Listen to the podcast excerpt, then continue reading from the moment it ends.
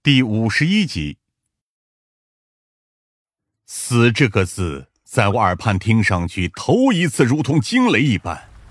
我立刻绕过了疯子，冲了过去。然而摆在我眼前的事实，却直接击碎了我最后一丝期望。靠墙坐在那里的，确实是司徒环，或者说曾经是他。因为他整张脸几乎都已经被钝器砸到血肉模糊，几乎辨认不出原来的样貌。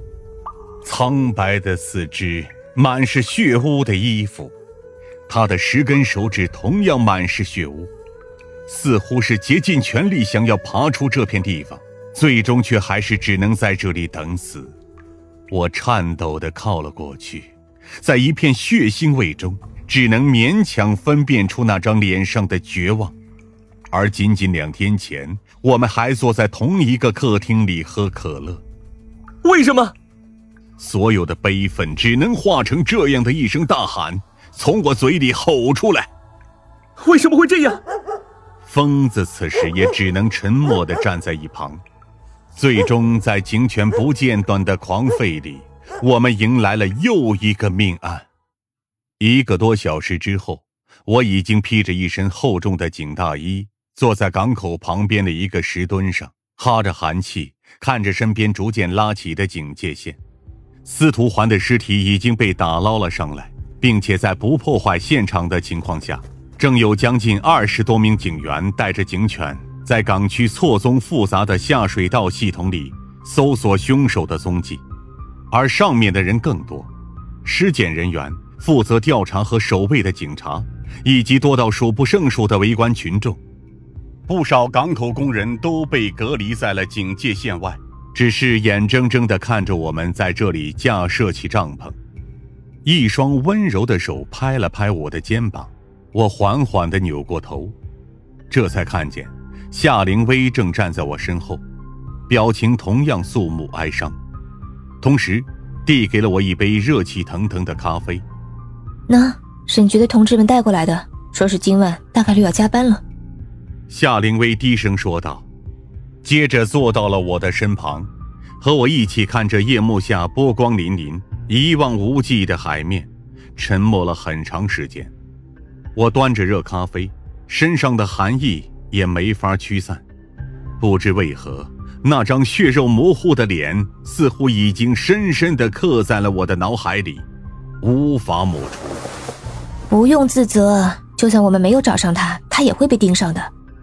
夏灵薇安慰的说道：“我们最大的失误啊，也许就是没能第一时间将他保护起来，才会酿成这种大错。不管这是不是借口，至少夏灵薇是真的为我着想。可是，这也不是我逃避的理由。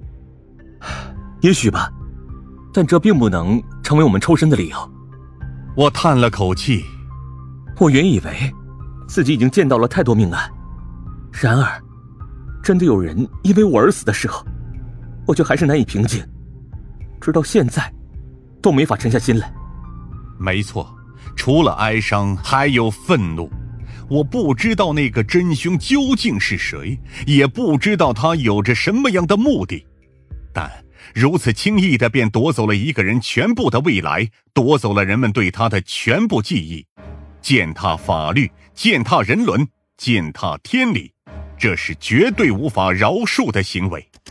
疯子此时也有些憔悴的从一边走了过来。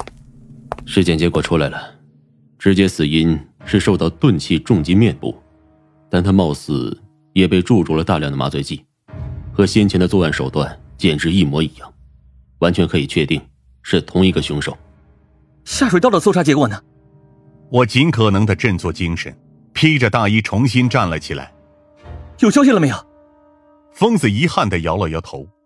没用，那些污水完美的冲刷了任何能留下来痕迹的气味，我们根本没办法找到任何蛛丝马迹。现在搜索队正在返回地面。疯子接着补充道：“唯一可以确信的。”是凶手大概是通过海港那边的管道逃走，这进一步确定了凶手必须相当强壮才行。夏灵薇叹了口气：“唉，聊胜于无，我们就只能掌握这点信息吗？”我披紧大衣，将杯中的热咖啡一饮而尽。为了防止我们得到证据，凶手不惜杀人灭口，这恰恰证明了他已经穷途末路，并且代表着我们已经抓住了他的软肋。寒风肆意的帐篷内，法医结束了全套的尸检流程，随即才有些疲倦地摘下了口罩，露出了遗憾的神情。死者在死前显然还遭受了一番袭击，身上多处瘀伤，当然，直接死因是面部遭受的沉重钝器打击。推测为石头或者其他钝器。疯子眉头紧锁。如果是石头的话，那找到凶器基本是不可能的。下水道直通海底排污管道，真凶只要随便把石头沉入海底，我们便无计可施。我跟着点了点头。嗯，凶器不重要，重要的是在司徒环进入下水道的这段时间里，究竟发生了什么？监控有线索了吗？一旁的省局警员给出了答案。我们仔细调查了目前船坞以及港区的全部监控，得出的结论是司徒环在下午三点左右通过管道进入了下水道系统，之后便杳无音讯了。而真凶据推测大概是沿海底管道上岸逃窜。想进一步搜索痕迹的话，得组织潜水队沿途搜索才行。疯子果断下令，立刻从专案组里。抽出一支精锐小队，准备实施计划。这是我们目前仅有的线索，不能就这么丢掉。